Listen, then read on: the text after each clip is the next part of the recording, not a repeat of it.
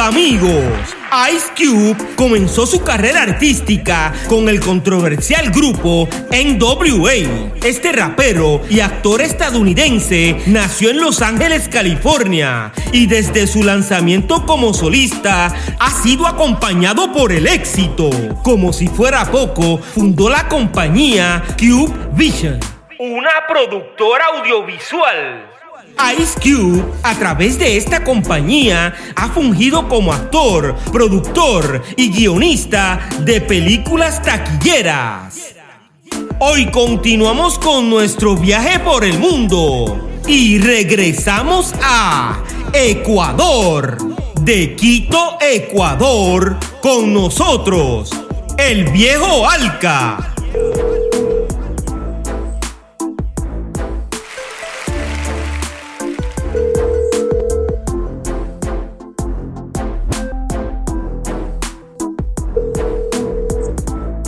Aló. Alexis Fabricio. ¿Cómo está mi hermano Piro? Muy buenas noches. Desde la hora del común. Te saluda Piro JM desde Puerto Rico.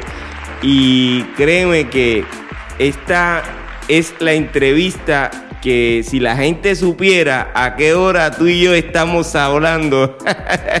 Pero nada, sé que tu nombre artístico es el viejo Alca y que por más de 20 años has estado con el grupo Ranza Company. ¿Es correcto? Así es, mi querido hermano Piro. Pues ya muchos años ya involucrado en lo que es la escena del hip hop en el Ecuador, pues aunque también hay otros grupos que han sido antes que mí, como ya sabe Cheche, lo que se formó con Gamma Rap, con Audi, entonces yo también acá soy precursor del hip hop en lo que es Quito. Hemos eh, seguido acá adelante con la agrupación dando lo mejor y seguimos firmes, que es lo importante. Acabas de dar una información que para mí es importante. Hubo raperos antes que tú en Ecuador, pero tú eres de la primera generación del rap en español en Ecuador. No. El- uno de los primeros raperos de acá de Ecuador siempre fue acá, como es quien dice, es Audi con Cheche. Ellos formaron el grupo Gamma Rap. Ok. Ellos empezaron acá más o menos por el 88, casi para comienzos de los 90. Tengo entendido que fue un poco antes. ¿Qué edad tú tienes? Yo tengo 36 años, ya cumpliendo 37 casi. Para esa época tú eras un niño. Todos los que son de la primera generación del rap en español pasaron los 40 y algunos picaron y se fueron de los 50. Claro, por ejemplo, por ejemplo Cheche está en los 50 años ahorita, porque con, con él sí mantengo una gran amistad. Claro. Pero mira, cuando Che- si Cheche si Cheche escucha esta entrevista va a decir que lo tiraste al medio, ¿ok? Algo bien importante, quisiera que me contaras desde qué año tú comenzaste en el rap en español. Ya, este, yo llegué a vivir en Carapongo, en, esto es en Quito, en el lado norte de Quito. Este, yo tenía, en el año 94, yo tenía unos 9, 10 años y empecé con el break dance. Empecé con el break dance, ahí iba haciendo baile con los muchachos, con los que me encontraba en el barrio, en el vecindario. Empezaba ahí bailando, escuchando música. Y eso fue, eso fue lo que me atrapó, la película Beat Street, eso me atrapó. También la película Breaking. Entonces me, me- me empezó a llamar bastante lo que es el baile. También em- pasé por la etapa de lo que fue el graffiti.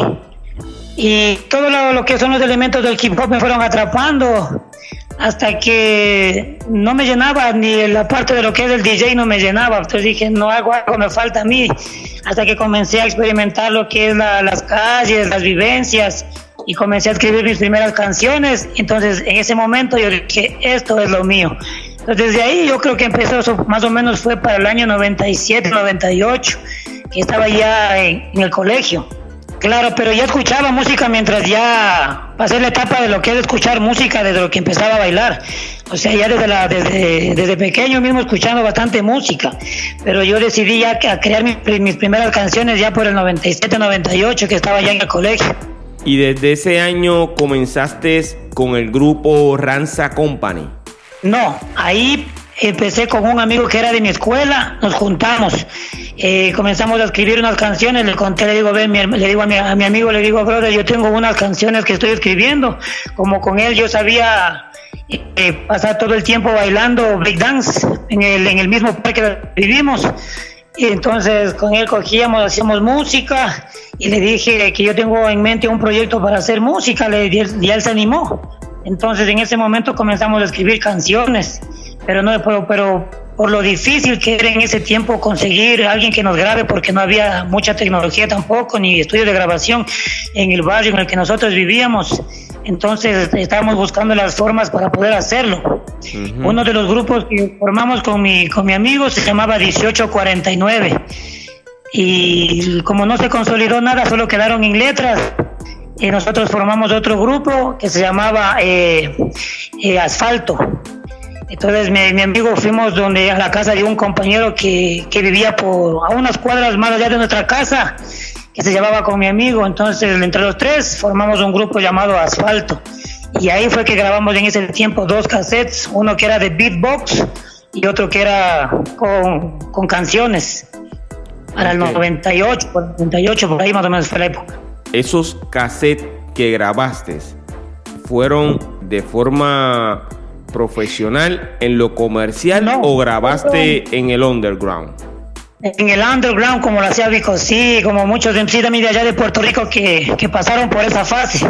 Porque acá también era complicada la situación, pues no éramos pelados, éramos jóvenes y no disponíamos una de capital de dinero y, la otra es que tampoco es que había muchos estudios de grabación por donde nosotros vivíamos. A lo mucho se veían en, los, en, los, en, los parques, en los barrios, se veían eh, lo que eran DJs que tocaban con acetato y mezclaban a oído oído musical mezclaban los DJs. Entonces no se, no se lograba, no se podía lograr grabar un, un cassette para ese tiempo de forma profesional como uno siempre soñaba.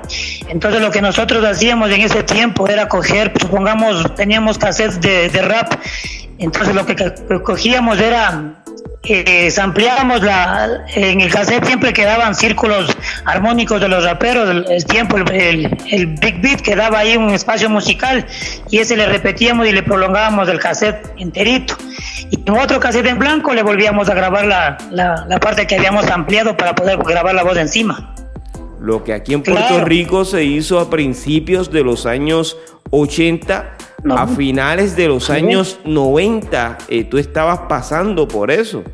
Claro, o sea, sí, nosotros sí la vivimos difícil. Para 1998 sí había lo que es, para otro tipo de música sí habían estudios de grabación. Aquí había una disquera, lo que es la, eh, la, casa disquera que había aquí en Ecuador es Difesa.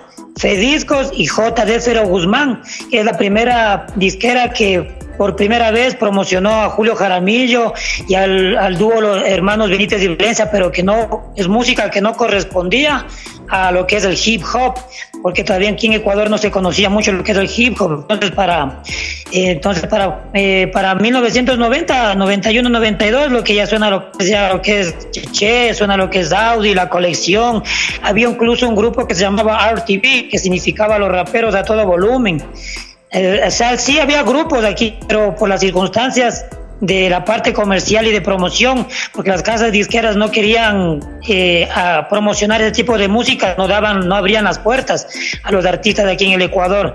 Por eso uno de los que uno de los que tuvo mayor éxito en, eh, correspondiendo a lo que es Ecuador fue Gerardo Mejía, pero él dejó el país antes de los 80 y se fue a Estados Unidos y él primero fue actor la película Colors para el año 89, Gerardo Mejía. Y él pega en el año 91, después de lo que deja de ser actor, pega en el año 91 con el primer disco, en el More Ritmo.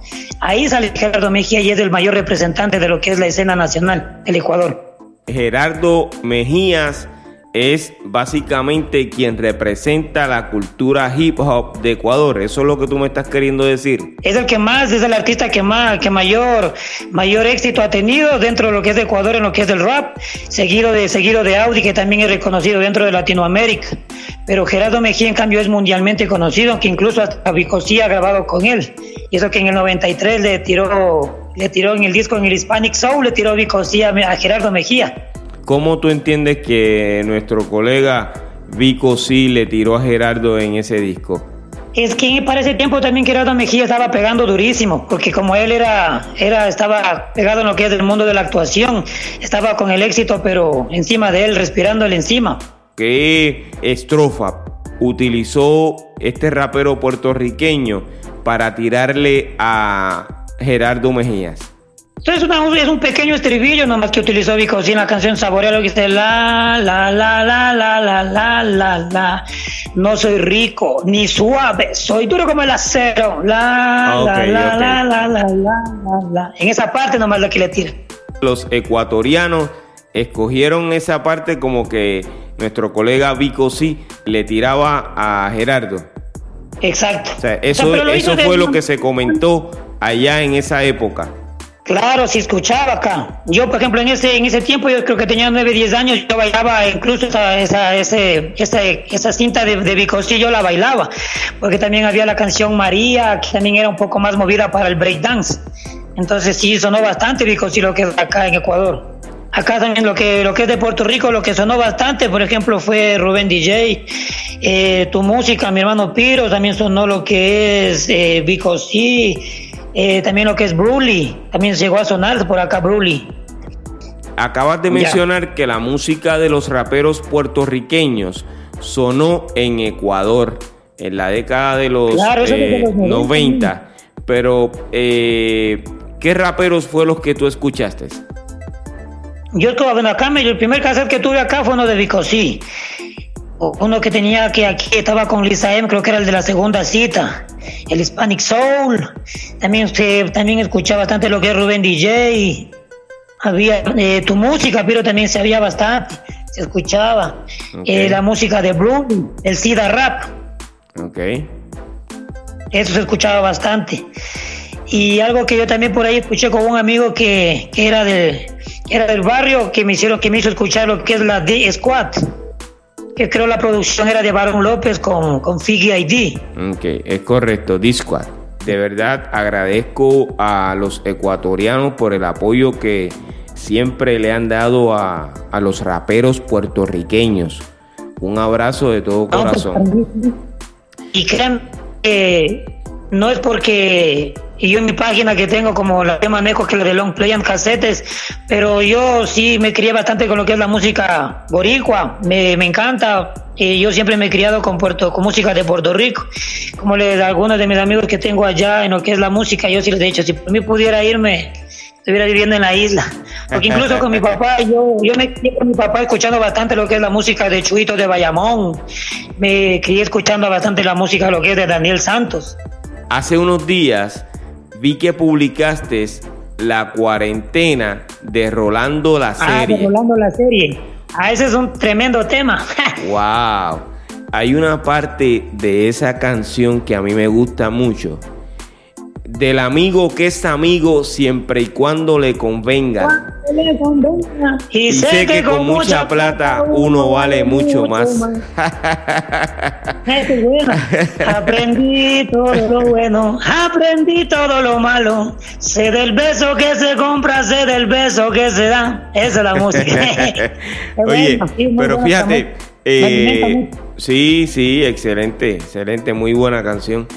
Y yo también me crié escuchando eh, todos esos temas. Eh, mi papá es cantautor puertorriqueño y pues me crié escuchando toda esa música, la salsa, boleros eh, del ayer. Básicamente estuve siempre sumergido en esa música. Pero regresando al tema que hoy nos convoca, que es el rap en español. Yo sé que tú eh, siempre has tenido mucho interés en la historia del rap ¿Por qué tu interés en conocer la historia de cada país? Porque yo creo que aparte de los cuatro elementos de lo que es el hip hop, yo creo que uno de los más importantes es el quinto, que es el conocimiento y creo que debería ser el primero como elemento primordial que todo rapero, que todo MC o que todo, todas las personas que sean partícipes o que estén dentro del movimiento hip hop deberían conocer más que todo por conocimiento para como cultura general conocer de lo, del tema de lo que uno está involucrado o en el ámbito que uno está inmerso. Porque suponga si uno está en una entrevista justo como ahorita mismo me preguntan y no sé entonces de qué estamos hablando entonces yo creo que es muy importante además de ser un MC además de lo que uno puede ser un DJ puede ser un b-boy un grafitero o un activista hip hop yo creo que es muy importante que la gente sea fanático Creo que la gente con el, con, con, el tiempo de la era tecnológica que estamos viviendo, creo que la gente ha perdido mucho lo que es la esencia de lo que era el hip hop antes. Pues antes uno, uno rebuscaba donde sea para hacer negocios, cruzar una cinta, buscar un CD, pegar en su cuarto el póster de su rapero favorito. O sea, hacía, hacía, hacía tantas cosas uno para poder conseguir la música y ahora mucha gente ni porque tiene la tecnología al alcance de la mano no se, no se vuelve investigativa. Yo creo que es importante que la gente indague, rebusque, se informe lo que más pueda involucrarse para poder obtener toda la información necesaria de lo que es el hip hop.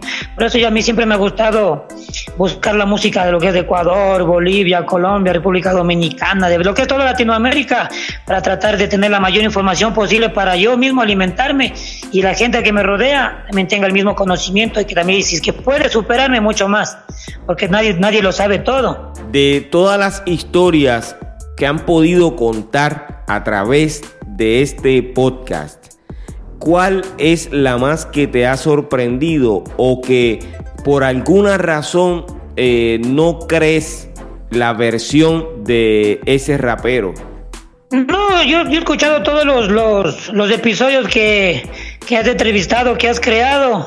Todos los capítulos me parecen muy buenos, incluso interesantes, porque hay muchas historias en tanto lo que es de Ecuador, hay lo que es de Colombia, Puerto Rico, hay bastantes, hay bastantes buenas historias, incluso escuchando las historias, yo también he investigado para ver si es que coinciden las historias o no coinciden. Pero, por ejemplo, una de Colombia a mí me gusta bastante pero cuando indagamos la de Colombia, porque, por ejemplo, esa es una historia que, como contó Bongo Man, contó que él, empezó lo que es las calles sin recursos y me recordaba lo que escuché la historia, me recordaba mucho a mi historia, porque también hemos estado en las calles, a veces cantando en los buses, buscando oportunidades y muchas veces aquí en Ecuador no se nos abren esas puertas, nunca se nos abrirán, creo, porque yo hasta estas alturas de mi vida todavía creo que el panorama acá en Ecuador todavía está difícil en el aspecto musical y para el género de nosotros que es el hip hop, no, no, es un poco complicado mientras no sea comercial. Entonces, Ponte de Colombia, como él empezó, como dijo Bongomán, de lo que es la, eh, los generales de R de Buenaventura, me pareció importante y chévere porque él empezó en concursos para grabar una cinta, la cual nunca le llegaron a dar en este concurso de, de, de Todelar Estéreo, cuando él había grabado bajo de alta tensión. Esa me pareció chévere, esa historia cuando él contaba que a pesar de los tiempos él sigue en la música, él sigue con su saxofón y él sigue por el mismo barrio casado con su esposa y viviendo el día a día. Eso me parece chévere que mantenga la misma esencia, la misma humildad y que no ha perdido los valores musicales y pues el hip hop lo lleva en el corazón a su forma. ¿Por qué tú dices que todavía en Ecuador es difícil para los que están en el hip hop? porque acá la gente está dispersa tanto en lo que es Guayaquil, cada quien está viviendo su mundo jifo por allá, Quito, eh, en lo que es de Quito, está separada la gente tanto del norte como del sur y cada quien está tirando para su lado y no se une, la gente no entiende. Entonces, mientras, mientras no haya ese apoyo y no se unifique, no se entienda la gente, no, no va a existir ese esa comprensión artística para poder explotar el talento. Talento sí hay más, bastantísimo talento hay aquí en el Ecuador. Lastimosamente la gente no, no quiere unirse, quiere cada quien tirar por su lado. En una, por cierto, de cierta forma está bien que cada quien trabaje por su lado, pero la cuestión debería, eh, deberían entre todos apoyarse. Como por ejemplo Puerto Rico mismo ha sido, ha sido, ha sido una isla en la cual mucha gente se ha unido a trabajar. Rapero que se propone, rapero que sale al éxito y siempre ha sido así en Puerto Rico, entonces en Ecuador le falta bastante eso, le falta, le falta un sello discográfico, una, una compañía que, explote a todo el talento. Aquí sí hay sellos, pero es para otro tipo de géneros musicales, los cuales sí salen. En cambio aquí en el Ecuador para el hip hop, por el, por el mero hecho de no ser comercial, se nos cierran las puertas. Acá incluso hasta el reggaetón que aquí intentan hacer, eh, solo pega en el Ecuador y más no muchos internacionalizan. Esa es la diferencia hay reggaetoneros en Ecuador haciendo buen reggaetón y solamente se mantiene en Ecuador, no han podido salir de Ecuador. No sale, no sale, no sale esa música de aquí. O sea, más se queda aquí en el Ecuador, en la, parte más, lo que es en la parte costera, que es la parte donde más disfrutan eso porque es tropical. Por ejemplo, aquí en Quito es solo hip hop, solo hip hop. Cuando si algún rato tiene la oportunidad de venirse a Quito, usted se dará cuenta que es como un, mini Bronx. es puro hip hop, puro hip hop, tanto en el sur como en el norte. Aquí es todas las 24 horas de hip hop. ¿Cuál tú crees que es la razón por la cual esos eh, reggaetoneros no han podido sacar su música de Ecuador? Quizás porque les falta una buena, un buen manager, les falta más promoción, producción, la verdad no sé, yo como no estoy muy involucrado en el tema reggaetón porque no, no, es, no es mi línea musical, yo netamente siempre me he dedicado al hip hop y hasta que Dios me dé la oportunidad de seguir en esto, yo seguiré siempre con la cultura que yo aprendí eh, que era creando canciones, grabando, trabajando, investigando. Eh, esa es mi vida. Entonces yo no, yo respeto la música, respeto a la salsa, al reggae, respeto al blues, el jazz. Eh, son géneros que cada quien está en su línea. Yo respeto bastante, incluso a mí me gusta el jazz, el blues, el soul, la música country, el gospel, el R&B, el reggae, el ragamuffin. Me gusta bastantísimo la salsa, el bolero. y hasta ahí son mis, como decir, las, las, fuentes musicales que las cuales yo me alimento todos los días para yo crear música y crear sonidos, crear eh, canciones, inspirarme. Entonces, pero dentro del reggaetón simplemente es algo que yo respeto lo que hace, pero más no, no consumo, por decirlo de cierta forma. ¿Qué tú entiendes que le falta a los raperos que están en la escena del hip hop para lograr tener mayor popularidad dentro y fuera de Ecuador?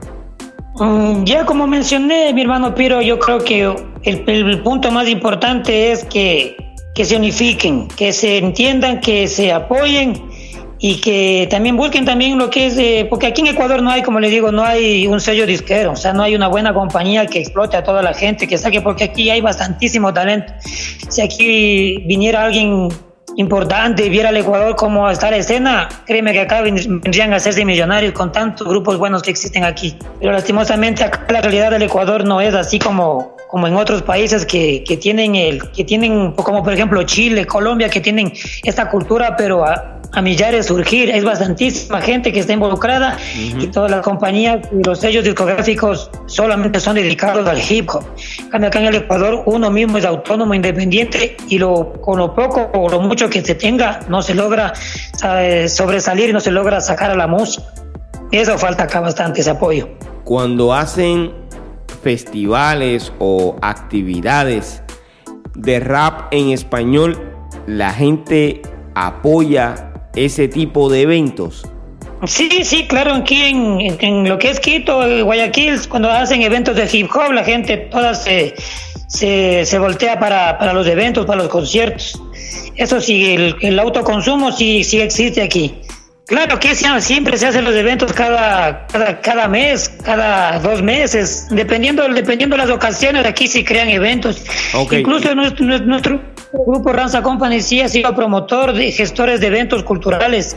Eh, un amigo mío también que hizo recientemente, antes de la pandemia, tuvo la oportunidad de traerle al Aldo de, de los Aldeanos estuvo acá, incluso acá en Ecuador se ha venido Onyx, ha estado aquí Curtis Blow, vino, ha venido bastantes raperos acá al Ecuador.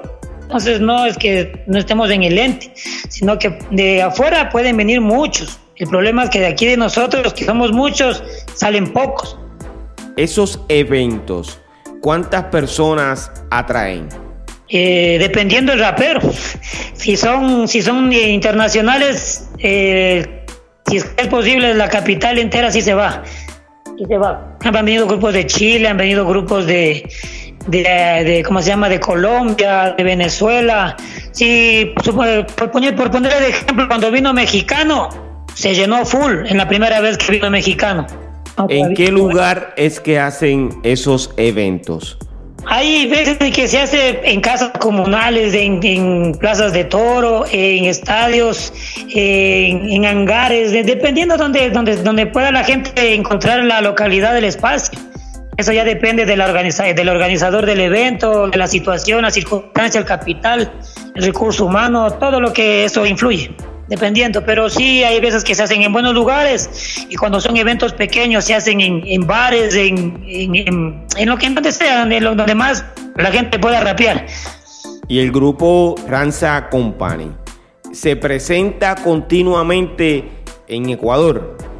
Claro, nosotros siempre estamos ahí vigentes y firmes en, cada presentación cuando, cuando salen los, los eventos, siempre estamos en flyers, en las carteleras, siempre estamos presentes porque somos uno de los grupos que, que por permanencia y trayectoria estamos eh, vigentes de aquí en lo que es la escena hip hop. Somos eh, también partícipes dentro de lo que es la escena hip hop en Quito y somos de los que más ha aguantado el proceso porque hay muchas agrupaciones que se han iniciado y algunos en el camino se han disuelto. Y nosotros, por ejemplo, en este tiempo nos hemos dado un, tiempo porque estamos trabajando indistintamente cada quien en sus discos como solistas, pero por los 20 años que estamos cumpliendo como agrupación mismo ya se vienen unas sorpresas nuevas para este año que viene, ya que como sabe todo el mundo nos jodió la pandemia. Entonces, lo que teníamos programado para el aniversario de este, de este año, que era los 20 años de Ranza, entonces se pospusieron para, para el nuevo año. Entonces, el proyecto quedó en stand-by, pero seguimos trabajando silenciosamente en cabina. ¿Tú estás haciendo tu producción CD gráfica? Sí, sí, sí, estamos trabajando, mi querido amigo Piro seguimos trabajando. y estoy aquí creando canciones mientras me he visto que estoy creando los episodios, buscando información, eh, investigando. Yo en el rap, yo en voz baja, cuando yo me pierdo en las redes porque estoy con la pluma y la hoja, y la hoja de papel, escribiendo canciones. Ranza Company ha grabado alguna vez profesionalmente. Sí, algunas veces tenemos las producciones hechas, por ejemplo el disco Alto Voltaje, el último disco que grabamos nosotros, ese disco fue una producción profesional grabada en Ibarra y el CD está ahí y que contiene 15 canciones. Es uno de los discos que más ha sonado, que está en promoción, que está en las redes sociales, que está en todas las plataformas y que incluso ha llegado a las radios y que incluso eh, mucho tiempo está sonando en las radios. ¿Cuántas producciones tiene Ranza Company? Eh, Ranza Company tiene 10 producciones discográficas desde el año 2000 que se generó el grupo oficialmente. Y de ahí aparte algunos compañeros, algunos colegas de la agrupación han hecho trabajos como solistas que no cuentan como, como agrupación, sino que están como solistas de esos, esos, discos. Pero si se les suma, sumarían más de 15, 16 discos, si es que se les sumara, si es que se les suman los discos de solistas de mis compañeros. Y de esos 10 discos, ¿Cuál ha sido el más exitoso? Mm, yo no podría darle como exitoso a, un, solo disco, ya que los discos que conforme han ido saliendo año tras año, este, cada disco ha tenido su etapa, su éxito en el año que ha salido. Todos los temas, cuando, uno va, cuando nosotros vamos a un concierto, el público mismo nos pide, nos pide canciones del primer disco, del segundo disco, del séptimo, del octavo, del décimo. a veces nos piden un collage de las canciones, de todo, pero o sea, de mayor éxito, todos los discos han sido muy, muy buenos porque toda la gente tiene las, las discografías. ¿Qué canción es la que más emociona a la gente cuando ustedes se presentan en tarima? Es la de, otro primer disco en el año 2000 hay, hay un disco que se llama El Mensaje y nosotros tenemos un intro que es como que una carta de presentación con la que nosotros nos presentamos. Es un mini, un mini intro que nosotros tenemos, es con esa con la que la gente cuando suena la pista, nosotros nos botamos al, al escenario y con esa pista la gente se vuelve loca. Solo con ese intro del primer disco, no, para no dar detalles de todo lo que son las otras canciones. ¿Cómo dice esa canción? Dice, ya, ya, ya, ya, ya, ya, ya, ya se siente directamente desde el norte para todo el continente. Se presenta Ranza, ya, ya, se presenta Ranza, siempre fenomenal, revolución artística nacional, sociedad anónima, como siempre bien autónoma, bien autónoma, ya, ya nos enfrentamos, luchamos y ganamos. Esto te lo digo porque ya todos nos vamos al centro de la circunferencia, donde se encuentra toda la demencia. Nico es el vino, iguana es la bebida y junto al H te curamos las heridas. Infecta tu talento con nuestro intelecto que hace que te inspires solamente con lo nuestro. Somos como un virus que penetran por tus venas, te matan al contacto más duro que una piedra, que una piedra, que una piedra, que una piedra. Me tocas, te quiebro, te doblo y te redoblo. Lo único que quiero es hacerte un tesoro. Traigo un ejército, mis armas son las letras. Lo único que quiero son las rimas de mis metas. Son las metas, son las metas, son las metas. Y esto dice así, ranza, ranza, ranza, ranza, eh, ranza, ranza, ranza, ranza, eh, yeah, ranza, ranza, ranza, ranza, eh, yeah, ahora escucha los scratch,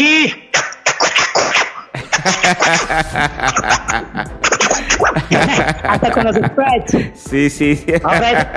Es que para el año 2000 nosotros teníamos influencia ya de música de los 90 y es como que un poco media controversial este intrito, como, como que te lanza a que te pongas de ánimo, te pongas alegre, que te motive. Y eso es la, ese es el intro que cuando salimos a los eventos y sale la pista empieza con una con un tono de llamada y ahí sale una voz que dice empieza ya y ahí la gente se pone como loca y, y empieza la fiesta hip hop. ¿Cuántos raperos componen el grupo Ranza Company? La Ranza Company está conformada por el, nuestro productor que es Haas, se llama Jorge Salas y está ahorita en Italia. Este viene Lenin Cáceres, que es mi, mi hermano eh, que le dicen Iguana, Miguel Grijalva, que es al que le dicen Nico, eh, Clever Benítez, que es el que le dicen Levo. Viene mi, mi hermano Byron Narváez, que le dicen Hopper, y mi persona que soy Alexis Fabricio y me dicen el viejo Alca. Somos seis personas de la agrupación y cuando les toca presentarse, están los seis en tarima.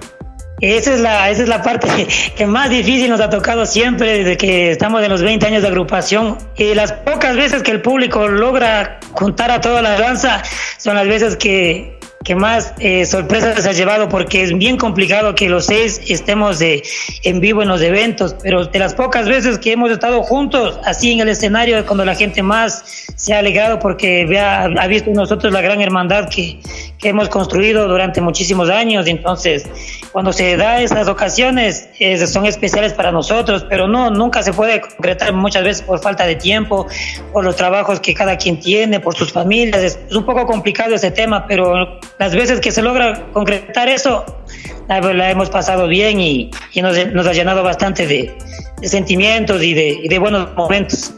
Alexis Fabricio, acá el viejo Alca, ¿ha podido vivir del rap en español? No, pues la verdad no. Acá como ya le expliqué al inicio de la entrevista, Acá en el Ecuador, lastimosamente, todavía no se puede vivir de esto. Eh, vivir de la música acá en el Ecuador todavía no es posible. Como la historia de Colombia, que ya le conté de Bongo Man y, y de la gente que ha, pasado en los inicios de la, de la cultura hijo, como la mayoría de los pioneros en toda Latinoamérica, ha sido un poco difícil porque no, no, hay ese, no hay ese apoyo, no hay esa industria que todavía debería existir. Entonces acá cada quien tenemos trabajos independientes, eh, de lo que sea, nosotros acá en el Ecuador nosotros nos, movemos y trabajamos y nos guerreamos, batallamos y seguimos firmes con la música, pero la música nosotros no la dejamos nunca. ¿Existe algún rapero o reggaetonero ecuatoriano que hoy esté viviendo de la música? Que yo sepa todavía no, el más conocido creo que es Audi. Gerardo Mejía, pero ya creo que está retirado porque él tiene lo que es la iglesia de la calle y él está ya en otro nivel de la en otro nivel de la vida. Creo, creo que el más exitoso hasta ahorita creo que es Gerardo Mejía, sigue siendo porque incluso creo que tiene una, creo que él maneja las acciones dentro de lo que es, Spotify y todo lo que son las, las plataformas. Él maneja una parte de eso. que yo sepa, aquí en el Ecuador, eso que yo soy bastante investigativo y que estoy tratando de estar al día con lo que es un poco también de lo que es la, nueva escuela, la nueva ola musical. Yo hasta ahora no he visto a alguien que diga ya tiene para una avioneta o para un helicóptero, para andar en una limusina o para que por lo menos tenga un buen carro, es decir, no, todavía no, no, no les veo. Acá está difícil realmente la situación. Ok, ¿qué género tiene más apoyo, el reggaetón o el rap? Aquí ni el reggaetón, ni el reggaetón ni el rap. Acá nosotros como cultura musical tenemos lo que es el pasillo, los boleros, la salsa y lo que es la cumbia. Aquí en el Ecuador como cultura es, es, parte de nuestras raíces ese tipo de música. Entonces lo que aquí más ha salido el Ecuador, lo que más auge tiene dentro de lo que es el Ecuador es la, es la cumbia. Entonces, por ende, las, las, las, discográficas se, se, votan para a ese lado de la, de, la, de la gente, para los artistas de ese tipo de género. Para eso sí sale. La chicha, hay, un, hay una música que le llaman la chicha, la cumbia, todo eso sí sale aquí en el Ecuador, pero lo que es reggaetón es muy poco. O sea, existe gente que sí la, monta bien, pero no, no, no, no sale todavía. ¿De qué país te gustaría conocer la historia del rap en español? Como le comentaba, yo estoy investigando ahorita justo la de República Dominicana, que están haciendo un documental, Rápices. Entonces yo estoy tratando de investigar bastante lo que es a fondo, lo que es República Dominicana, porque también tiene bastante buena historia, como la de Puerto Rico, la de Colombia, que vienen desde los años 80, es una muy buena historia, y entonces yo quiero ver cómo se desenvuelve, cómo se desarrolla toda esa ese documental, porque el que, el que lo está creando es el Papi Sánchez, que también fue un exponente de la vieja escuela de pionero de lo que es República Dominicana. Él está él es contemporáneo con Eddie Herrera, quien grabó junto a Wilfrido Vargas lo que es la esa canción del jardinero. Entonces yo quisiera saber toda esa historia porque ahí viene Al Capone Rap, viene lo que es la Boogie Down Rap, donde salió MC Sandy del dúo Sandy Papo. En ese tiempo él rapeaba junto a Mariano MC. Entonces a mí sí me gustaría ver cómo es, cómo es lo que se dio esa, esa, esa, esa cultura ya en República Dominicana que es bastante y ahorita República Dominicana está pegando bastante, tiene bastantes exponentes. Está como por ejemplo está a la par con Chile, está a la par con Colombia porque son, son países que ya se están armando de bastante hip hop, Colombia, República, República Dominicana y Chile. Esos son los países que están bastante pegados de, de hip hop. Y de ahí de seguido viene Venezuela, que también están pegando bastante venezolano también. ¿Tú crees que el rap en español no ha muerto? No, pues nunca, nunca morirá. Y eso se lo debemos a nuestro precursor, que es Mr. Chic, de Meal Machine.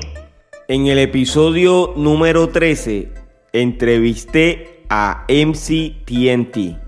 Él se autoproclamó creador del rap en español es que darle el crédito a una sola persona mientras no tengamos la, la, investigación, las bases, los fundamentos y las pruebas que consoliden eso, siempre será, habrá, como por ejemplo decir, debate.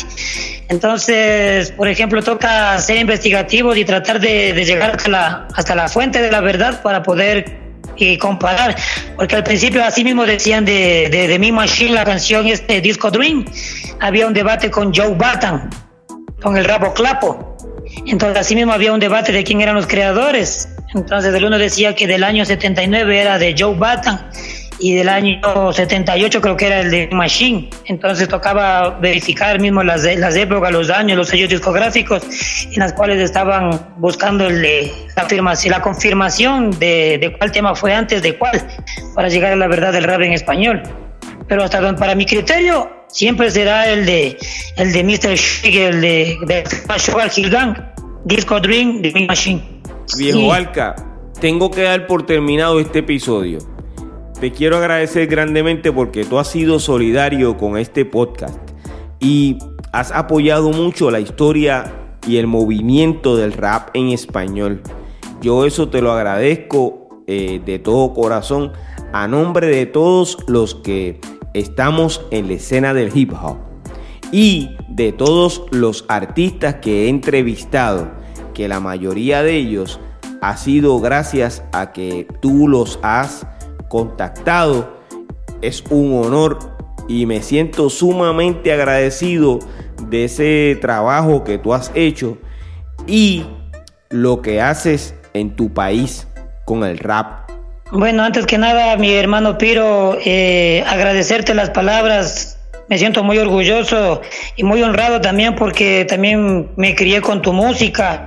Me siento muy honrado este, que una persona ya también una leyenda del hip hop de Puerto Rico como es Piro eh, me entreviste, que se haga este podcast y este que no que no muera la no muera la cultura hip hop, que sigamos adelante, que, que exista la unión, la unificación, que seamos responsables, que nos culturicemos, que investiguemos, que sigamos amando a la cultura hip hop como siempre fue desde los inicios, que mantengamos la esencia, que fuera de cualquier cosa material, eh, no nos dejemos llevar por otras situaciones de la vida y que simplemente mantengamos lo que es la esencia que seamos buenas personas, eh, que no olvidemos lo que es la música, que investiguemos, que seamos fanáticos, que no perdamos ese amor, esa pasión que nos hace cada día raperos. Eh, agradecerte, mi hermano Piro, por esas palabras, por este podcast y eh, un saludo para toda la gente de todos los países, a los que me han ayudado también a colaborar con, con, la, con los podcasts que realizas, a todas las personas de Ecuador, de Bolivia, de Colombia, Uruguay, Argentina, Chile, Francia, España, de todos los países de Latinoamérica y de afuera, que, que seguimos vigentes, que el hip hop va para largo. Hoy estamos nosotros, mañana vendrán más y seguirán viniendo más generaciones y nosotros seguimos ahí mientras Dios quiera y queda este legado, queda esta huella para las nuevas generaciones. A nombre de la Revolución Artística Nacional Sociedad Anónima La Ranza Company desde Quito, capital, Ecuador, un gran abrazo, mi hermano Piro, para toda mi bella gente de que es Puerto Rico, a mi isla querida de Borinquen, aquí el viejo Alto, y también de parte de la Asociación Gutan Clan de Quito, la fundación. Un gran abrazo a la distancia y que te cuides mucho, mi hermano Piro. Muchas gracias por la entrevista y seguimos ahí por redes sociales comunicándonos y seguimos con el hip hop. El viejo Alca es rapero, compositor y conocedor de la historia del rap en español. Gracias por tu participación y colaboración con este podcast. Síguenos a través de las redes sociales y deja tu comentario en las plataformas digitales. Visita pirojm.com y comparte los estrenos de hip hop. Yo soy Piro JM y esto es otro episodio más de Piro a lo natural. Oye, bomboncitos de menta para que se entretengan.